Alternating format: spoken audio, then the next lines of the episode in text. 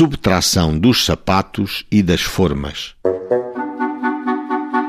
Contra José Castres, sapateiro, foi instaurado auto de corpo de delito indireto por haver subtraído a seu mestre Serafim dos Anjos a fazenda e feitio de um par de sapatos que o referido Serafim lhe tinha dado para fazer.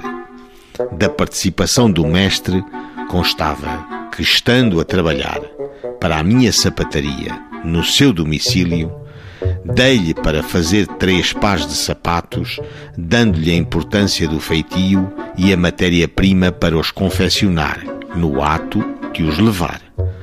Passados dias, trouxe-me só dois pares. Perguntando-lhe pelo outro par, respondeu-me que já me os havia entregue ou trazido. Confiado no que me havia dito, não fiz mais objeções, dando-lhe mais três pares para fazer e da mesma forma lhe dei a importância e os aviamentos necessários. Fez só um par deixando os restantes por fazer, desaparecendo então. Dias depois, encontrando-o, qual não foi o meu espanto quando lhes vi calçados.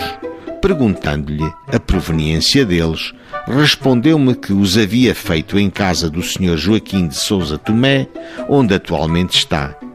Fazendo-lhe mais perguntas, vi que o referido Castres tinha caído em contradições e, vindo ele ao meu estabelecimento para se reconhecer se os sapatos eram ou não cortados e feitos na referida oficina, depois de se descalçar, se reconheceu, não só por mim, como por todos os meus empregados, serem os mesmos.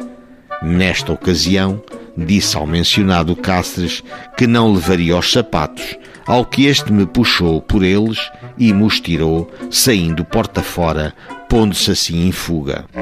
Pelas contradições em que caiu, também reconheceu ter-me subtraído as formas que serviram para fazer os sapatos.